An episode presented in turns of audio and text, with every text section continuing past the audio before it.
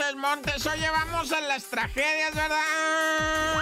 Oye, y asesinaron en Jiquipilas, ¿verdad? Chiapas, allá en Jiquipilas al comandante de la Fiscalía General de la República. O sea, al comandante, güey. O sea, ese es un escándalo que de veras está como para decir. Bueno, y lo más sorprendente, ¿verdad? Es que luego dicen desde el gobierno federal que no, que no, que está tranqui, que está tranqui. Pero mira, aquí mataron en la ciudad de Villaflores, Chiapas, ¿verdad? A este fiscal general de la República. Qué escándalo, qué escándalo y más escándalo que digan que no pasa nada.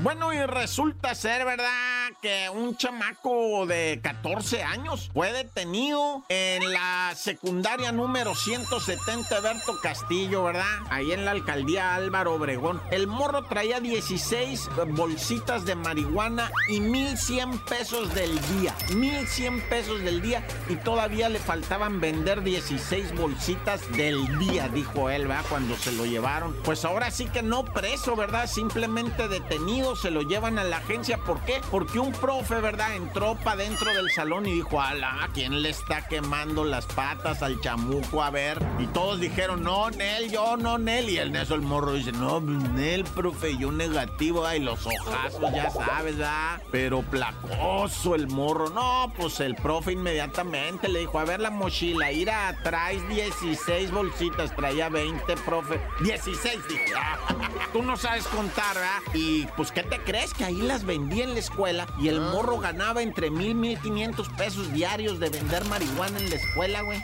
Ahora, este morro, ¿verdad? Lleva ese dinero, ¿sabes a dónde? A su casa. Y ahí la mamá, ¿verdad? Bendito sea Dios, dice, ay, juicio, vamos a comprar unas chuletas, unos bisteces, ¿verdad? Unos cereales de esos de chupacrispis y de todo eso que nunca comemos aquí. Una leche de esas de galón que comen los ricos, leche de galón, ¿va? Y, y cosas de eso. O sea, ahora dile al morro, no, está mal. El morro como de 14. Te estoy diciendo que es un morro de 14 años. El morro va a decir, ¿está mal, neta? Porque yo lo veo muy bien.